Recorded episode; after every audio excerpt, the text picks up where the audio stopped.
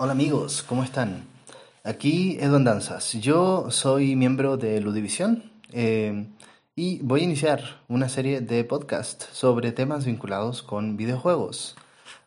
Estamos viendo cómo le llamamos a la sección. Yo creo que de momento podría ser jugoseando. Eh, ahí lo, lo veremos con el tiempo, ¿no? Si ponemos algún nombre, lo vamos cambiando, etc. Yo esperaría contar en algún futuro con la participación de mis otros compañeros de Ludivisión, a ver si podemos hacer eh, podcasts individuales y también colectivos sobre distintos temas vinculados a la industria del videojuego y las culturas gamer que están asociadas a ellos, ¿no? Em, para iniciar, había pensado en algunos temas como específicos sobre videojuegos, pero creo que sería muy pertinente iniciar esta discusión con algún tema general, eh, sobre todo para quienes están ya sea iniciándose o ya tengan tiempo en, en el medio, eh, ya sea como gamers eh, o, o, fuera de este mundo, pero compartiendo con algunas otras personas que sí juegan.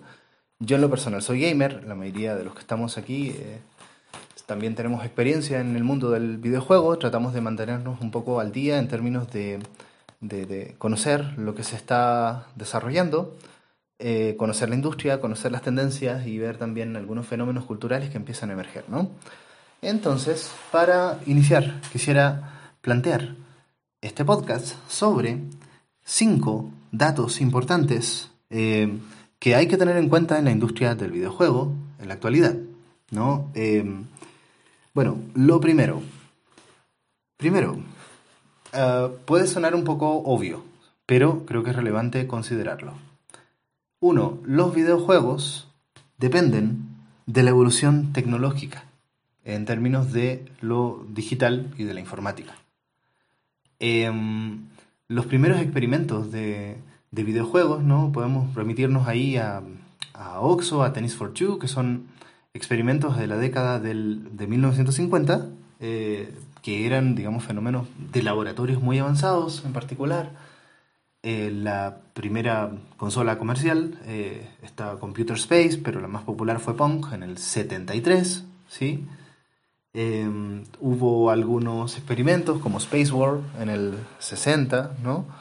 Y desde esa época en adelante, se han venido desarrollando distintas tecnologías, eh, la informática en general ha venido desarrollándose mucho y así como se desarrollan también las tecnologías, se van desarrollando las modas de consumo ¿no? Eh, y las ideas que pueden ser plasmadas en un videojuego. Entonces, lo primero que hay que considerar en esta industria es que cuando uno habla del videojuego, em, tenemos que posicionarnos históricamente, porque la tecnología de los 80 no es la misma tecnología de los 70 o de los 90 o de los 2000 o de los 2010 o de 2020. Em, la tecnología va cambiando. En los 90, la primera mitad de los 90 era prácticamente imposible poder crear polígonos tridimensionales en los videojuegos. ¿sí? Surgió a mediados de los 90. Entonces, en la actualidad, eh, dando el paso a la novena generación, mm, que probablemente a finales de año tengamos ahí las nuevas consolas, eh, estamos en estas tecnologías de el ray tracing, em, de los procesadores muy rápidos que hacen que ya no sea necesario pantallas de carga, por ejemplo, en los videojuegos, ¿no? Eh, en videojuegos que eran que son muy muy pesados. Eh, muchos juegos en la actualidad superan los 100 GB de espacio. piensen antes del surgimiento de la tecnología del CD-ROM, por ejemplo, los cartuchos de Nintendo, de NS, de Super Nintendo, tenían una capacidad bastante limitada, ¿no?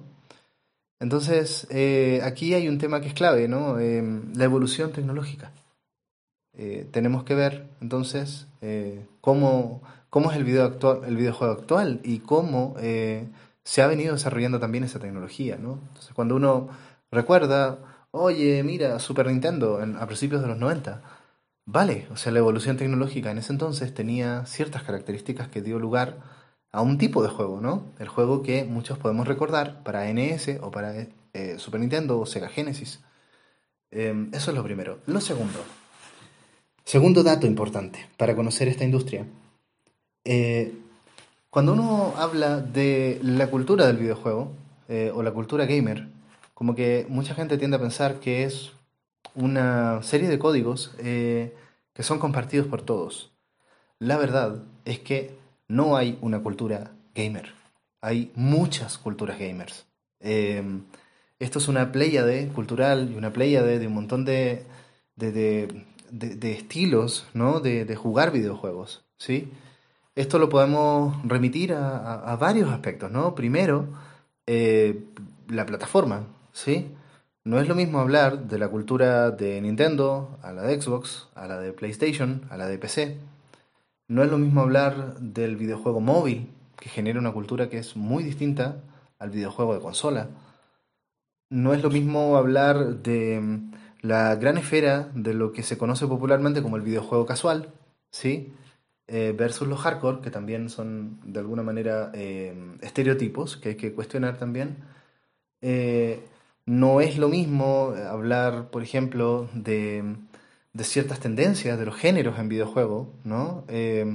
hay personas que se especializan o que tienen, por decirlo así, en su corazón el videojuego de pelea. Hay gente que juega simulaciones deportivas. Hay gente que juega juegos serios. Hay gente que juega eh, Grand Strategy. Eh, entonces, creo que no... Y, a mí me ha pasado, por ejemplo, como gamer, que no... De repente me encuentro con otro gamer y yo a estas alturas ya no me ilusiono. Ya sé que probablemente no vamos a tener mucho en común. ¿Sí? Entonces hay distintos perfiles de gamer, que a veces son muy contrapuestos, ¿no? Hay gamers reflexivos y, gamers eh, que, les gustan los juegos de pura adrenalina, ¿sí? Hay gamers que les gustan los juegos lentos, contemplativos. Yo creo que soy uno de ellos, ¿no? Hay gamers que les gustan, digamos, los juegos para pasar el rato. Entonces, eh, depende mucho de, de también para qué usas el videojuego y, cuál es el sentido de tu juego también, ¿no? Eh, los juegos tienen como una eh, un gancho básico, ¿no? ¿Por qué juegas tú? ¿Por vivir la adrenalina? ¿Juegas por eh, sentir una fantasía de poder? ¿Juegas por la exploración? ¿Juegas por la gestión? ¿Juegas por la simulación realista? ¿Por qué juegas? Entonces, eso da lugar a, a muchas subculturas gamer. Entonces, cuando uno habla de los gamers, eh, cuidado, aquí estamos hablando de, muchos tipos de personas, de muchas subculturas, ¿sí? Em, recuerdo una vez que empecé a, conversar de estos temas con otra persona y hablamos, por ejemplo, de los juegos de pelea. Dentro de los juegos de pelea ya hay un montón de subculturas, ¿no? Están los que siguen el tema de Smash, están los, los, clásicos de Street Fighter, están los de Tekken, están los de 2D y los de 3D, están los de la vieja escuela, están los de Mortal Kombat, están los de la nueva escuela de, de los juegos de Ark, ¿no? Blaze Blue, que está increíble. Yo creo que soy de la nueva escuela en peleas, pero bueno. Entonces, creo que hay que tener ese segundo dato en cuenta, ¿no? Eh, hay muchas culturas gamers. Tercero, en la actualidad, la industria del videojuego es, un, es la industria del entretenimiento más rentable, ¿sí? Eh, tal vez no la que sea del gusto más popular, ¿sí? Ahí, eh, por ejemplo, las series, el cine, y la música siguen siendo industrias culturales más populares, pero el videojuego genera muchas más ganancias económicas que el cine y la música juntos. Esto ya está estudiado por los informes de, la Asociación de Entretenimiento, de, Software de Entretenimiento estadounidense, ¿no? la ESA, eh, que saca en general informes anuales sobre, sobre temas generales de la industria del videojuego. En el 2014 empezó a ocurrir este fenómeno de que las ganancias de la industria del videojuego superaron a las del cine y desde ese entonces eh, ha sido eh, la industria del entretenimiento más rentable. Em, y esto ha hecho también que la misma industria del videojuego se diversifique también en función de, muchos tipos de consumidores, ¿no? Esto tiene mucho que ver con, el punto anterior, eh, las distintas culturas gamers que existen. Entonces, cuando hablamos del videojuego, también hay que, hay que cuestionar un poco esa imagen eh, un poco nerd o marginal de que el videojuego es algo para niños raros. Eh, tal vez en los 90 eh, empezó a darse un poco este imaginario de los Nintendo Kids y de los chicos que estaban jugando mucho este tipo de juegos. Em, en estos momentos la, la, industria del videojuego da, da, digamos, espacio para gente muy diversa. Em, gran parte de las personas en Estados Unidos, por ejemplo, juegan videojuegos. Yo sé que hay una brecha en el sentido de accesibilidad todavía, eh, pero también el videojuego tiene clases sociales, por decirlo así, ¿no? Hay, hay circuitos de, de acceso al videojuego que muchas veces son informales, ¿no? Eh, pensemos en las maquinitas de King of Fighters de los barrios, eh, pensemos en el videojuego móvil, que en general son, son juegos gratis. Em, entonces, hay, hay muchas formas de acceder a esta industria que, que trata de alguna manera de, de, dar espacio para mucha gente, ¿no? Eh, pienso ahora en Fall Guys, que es un juego muy popular en la actualidad, que está desplazando un poco a, Fortnite con los problemas que ha tenido en términos de las alianzas estratégicas que no han resultado. Y que, bueno, Fall Guys es un juego muy, muy, muy, muy accesible, ¿no? Eh, entonces, bueno, eh, hay videojuegos para todos, eh, también depende mucho de para qué juegas, creo que es otra cosa importante ¿no? a plantear. El cuarto punto es eh, que actualmente se producen videojuegos en todo el mundo, ¿sí? hay una especie de imaginario de que, mira, el videojuego es un asunto japonés, ¿sí? Es un asunto de Japón. Em, ciertamente hubo un momento en donde, a ver, la hegemonía del videojuego partió siendo un asunto de Atari en general, que empezó a competir en los 70 con, con las primeras desarrolladoras japonesas, en particular Taito eh, y Namco, y eh, empezó a hegemonizar Atari, ocurrió el crash estadounidense, que creo que hay que plantear también el crash del, de la industria del videojuego como un fenómeno estadounidense, o sea, la industria japonesa no crasheó. Y eh, ya desde los 80, temprano, empezaron a haber eh, acceso, digamos, en, en, Europa y en distintos lugares del mundo, pero principalmente en Europa, a um, los primeros eh, computadores y a la programación, en términos más aficionados, y eso generó eh, que empezaran a surgir estudios, desarrolladores eh, a lo largo de todos los países de Europa occidental, en este caso. También hay desarrollo de videojuegos en en Europa Oriental, en la época de, del, del, muro de Berlín, ¿sí? en la época de, del socialismo también hay ejemplos. Y eh, en la actualidad, digamos 2020, ya se están haciendo un montón de intentos por visibilizar eh, los desarrollos de videojuegos tempranos que han ocurrido en distintos lugares del mundo, como por ejemplo en América Latina, ¿no? Nuestro continente también desde los 80, 90 empezó a tener una cierta participación en el desarrollo de juegos, ¿no? Eh, todo esto en el 2020, o sea, en el 2000 para adelante, de a poco se va a ir relativizando. Eh, ya en el 2010 vamos a tener eh, estudios desarrolladores de todo el mundo. Eh, de repente de manera un poquito más marginal, eh, pero en la actualidad, sobre todo, ya ahora sí está muy relativizado. tú puedes jugar juegos desarrollados en muy diversas partes del mundo eh, eso lo hace interesante también porque el videojuego empieza a plasmar eh, ciertas perspectivas, eh, tanto culturales como de autores, que, tratan de dialogar un poco con la industria mainstream. Por supuesto, sigue habiendo una hegemonía del videojuego estadounidense, el videojuego japonés y ahora también el videojuego europeo, en particular con, con estudios como como Ubisoft, ¿no? Estos estudios grandes eh, que empiezan a surgir también. Pero tú puedes ver videojuegos salvadoreños, peruanos, sudafricanos, australianos, eh, eh, rusos, croatas, etcétera, ¿no? Y, hay incluso ejemplos populares de videojuegos eh, desarrollados en distintas partes del mundo, en países que tal vez no tienen la fama de ser los grandes países que desarrollan videojuegos, ¿no? El último punto que me gustaría discutir en este podcast es el modelo de lo que yo llamo el iceberg del videojuego. Eh, es como lo que planteaba Freud, ¿no? Respecto a la conciencia y, y, el inconsciente, que es lo que está debajo del agua y que es como la gran, digamos, la gran masa de toda la actividad psíquica, ¿no? Este, esta teoría del iceberg se la atribuye a, Freud. Eh, yo creo que en el videojuego pasa algo similar, ¿no? Entonces, eh, la punta del iceberg, lo que podemos ver en términos del videojuego popular, el videojuego que está, mm, por ejemplo, de moda, eh, es la puntita de eso.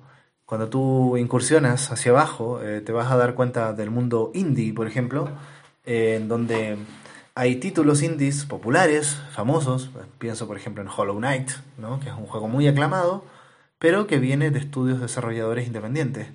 Y más abajo empiezan a ver indies que tal vez no son tan populares, pero que tampoco son tan desconocidos, ¿no? Eh, indies para buscadores. Luego empezamos a ir a la zona, digamos, de, de muchos otros juegos donde eh, eh, esto tiene que ver netamente con la visibilidad, ¿no? Donde están, por ejemplo, las joyas ocultas, las hidden gems, que mucha gente se dedica a recordar. Por, yo recuerdo ahora, por ejemplo, cuando uno habla del juego de terror de Play 2, ¿cuánta gente conoce Fatal Frame? ¿no? Que para mí es una saga muy importante dentro del género. Yo la pondría a la par de, Resident Evil, de Silent Hill y Fatal Frame. Para mí es una tercera saga que compite. Algunos conocedores la, habrán escuchado. Pero debajo de eso ya vienen eh, muchos juegos, tal vez para esas consolas, ¿no? juegos comerciales que siguen estando ahí, que tal vez no son tan populares, pueden ser buenos, malos, etc. Hay juegos de repente que son iluminados por eh, visiones hacia atrás, ¿no? Eh, ahora con el éxito de Yokotaro de, de Nier Automata se empieza a rescatar juegos como Drakengard 1, 2, que no fueron tan, tan populares en su momento, y debajo de eso ya hay cada vez más juegos más desconocidos que no han tenido divulgación, juegos hechos por equipos pequeños de desarrolladores que tal vez ahí están esperando ser descubiertos. Entonces, el juego popular, de lo que tú, del juego popular comercial, de lo que tú puedes ver, es una parte pequeña dentro de toda la, la, gran eh, eh, galaxia ¿no? de videojuegos que tú puedes encontrar en la actualidad. ¿sí? Entonces, vamos a resumir estos, estos cinco puntos que estoy planteando. ¿no? Primero, los videojuegos dependen de la evolución tecnológica. Eh, y esa evolución va cambiando con la historia. Segundo, hay muchas culturas gamers, no una sola. Tercero, en la actualidad la industria del videojuego es la industria del entretenimiento más grande y más hegemónica en términos de que va incluso, otra cosa que se me olvidó decir, me gustaría plantear al paso, los mundos transmedia y todas las historias que empiezan a surgir ahora, la serie de The Witcher, eh, eh, las próximas películas y series que se están planteando, de, de, Last of Us, por ejemplo, eh, y el desplazamiento de todo el mundo de los Avengers para eh, los videojuegos, con la próxima salida de el primer juego de los Avengers, marcan un poco la tendencia de esta industria. Cuarto, eh, actualmente los videojuegos son producidos en todo el mundo, hay juegos populares de, no solamente de Japón y Estados Unidos. Y quinto, entender que los videojuegos populares y comerciales y los éxitos son solamente una parte pequeña de todos los juegos que se están produciendo. ¿va? Me gustaría dejar esta reflexión y compartirla para eh, quienes estén interesados un poco en seguir esta industria. Ya vamos a ir tratando algunos temas un poquito más específicos. Eh, la idea de este podcast es ir eh, analizando de repente mm, reflexiones sobre un juego, un género, una temática. Ahí iremos viendo cómo se va desarrollando. ¿va? Por lo pronto, Gracias a quienes escucharon, eh, por favor nos, harían una gran ayuda si están dispuestos a divulgar y a compartir esta información si les pareció valiosa. Hasta pronto, gente. Ya nos veremos en otro momento.